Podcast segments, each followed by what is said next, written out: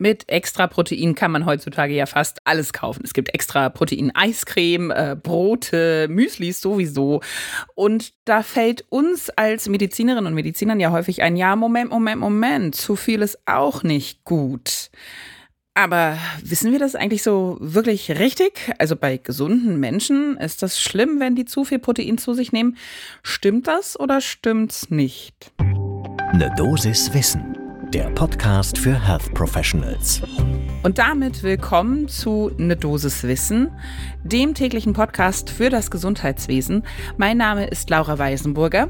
Ich bin Ärztin und wissenschaftliche Redakteurin bei der Apothekenumschau und zusammen mit meinem Kollegen Dennis Ballwieser besprechen wir hier jeden Werktag ab sechs in der Früh Themen, die euch im Gesundheitswesen interessieren und bewegen. Heute ist Donnerstag, der 1. Juni 2023.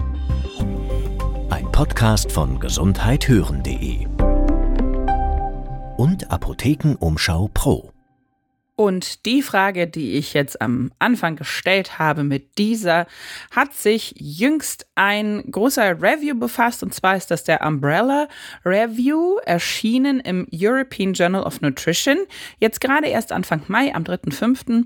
Und die stellten eben die Frage, beziehungsweise schauten sich mehrere Untersuchungen an, die sich damit eben beschäftigten, wie wirkt sich proteinreiche Ernährung auf die Entwicklung einer chronischen Nierenerkrankung und auch von Nierensteinen aus? Und gibt es Parameter, mit denen man das dann eben irgendwie bestimmen kann? Also beeinflussen sie die nierenbezogenen Parameter? Und ich würde vorschlagen, holt euch einen äh, wahrscheinlich eher proteinfreien Kaffee und dann legen wir los. Also was ja nachgewiesen und auch bekannt ist, da besteht gar kein Zweifel, ist, langfristige Ernährungsgewohnheiten können maßgeblich zur Nierenschädigung beitragen. Und zwar, indem sie vor allen Dingen Risikofaktoren für chronische Nierenerkrankungen beeinflussen, wie jetzt zum Beispiel dadurch, dass man sich eben falsch erhöht, einen höheren Blutdruck bekommt, Hyperglykämien bekommt oder eben einfach eine Fettleibigkeit vorliegt.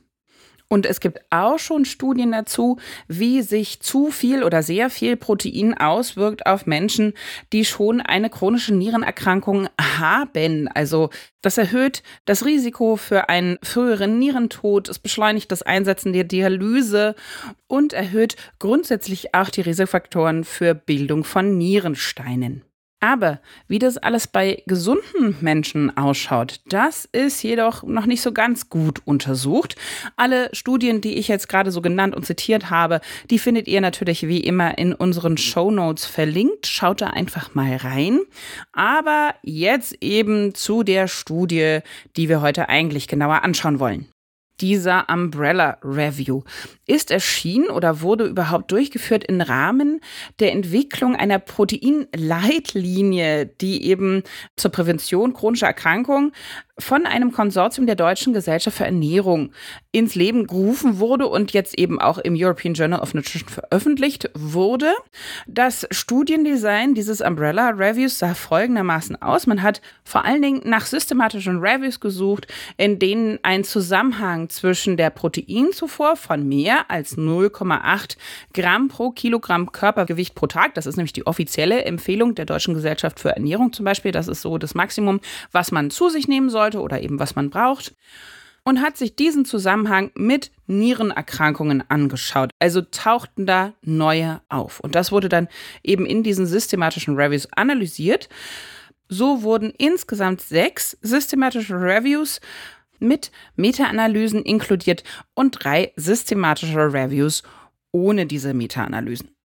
Der betrachtete Endpunkt des Umbrella Reviews war dann natürlich die chronische Nierenerkrankung, Nierensteine oder eben das Verhalten von spezifischen Nierenparametern wie Albuminurie, glomeruläre Filtrationsrate, Serumharnstoff, HNPH und auch Calciumausscheidung. Und die Auswertenden haben das dann so ein bisschen eingeteilt in mögliche oder nicht mögliche oder wahrscheinlich assoziierte Verhältnisse.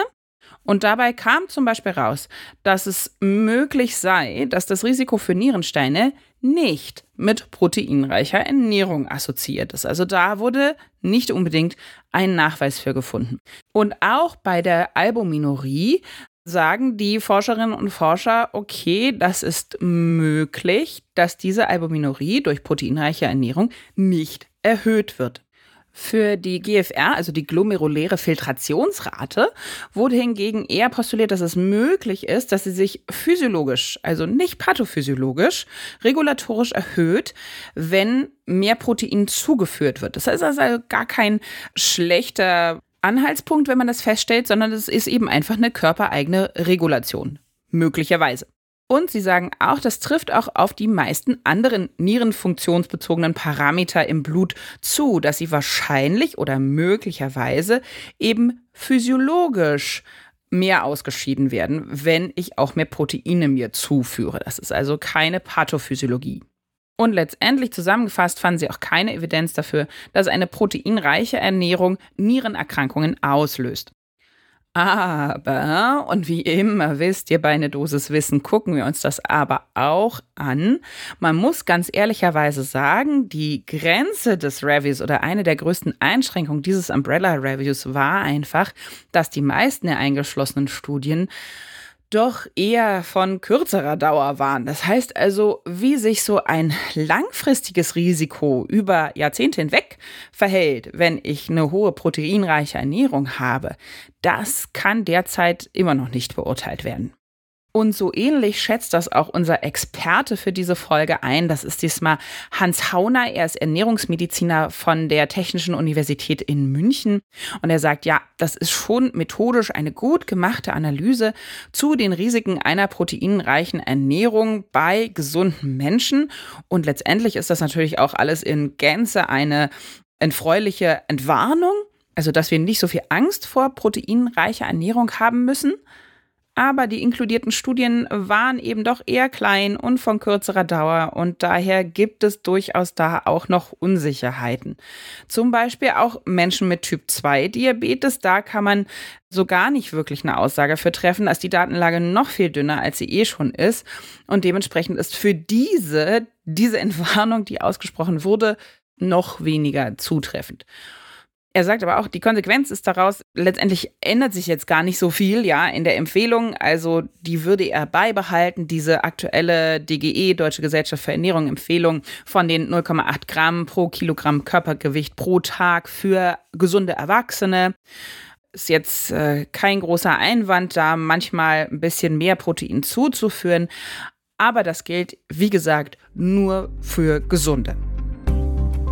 Das war unsere Dosis Wissen.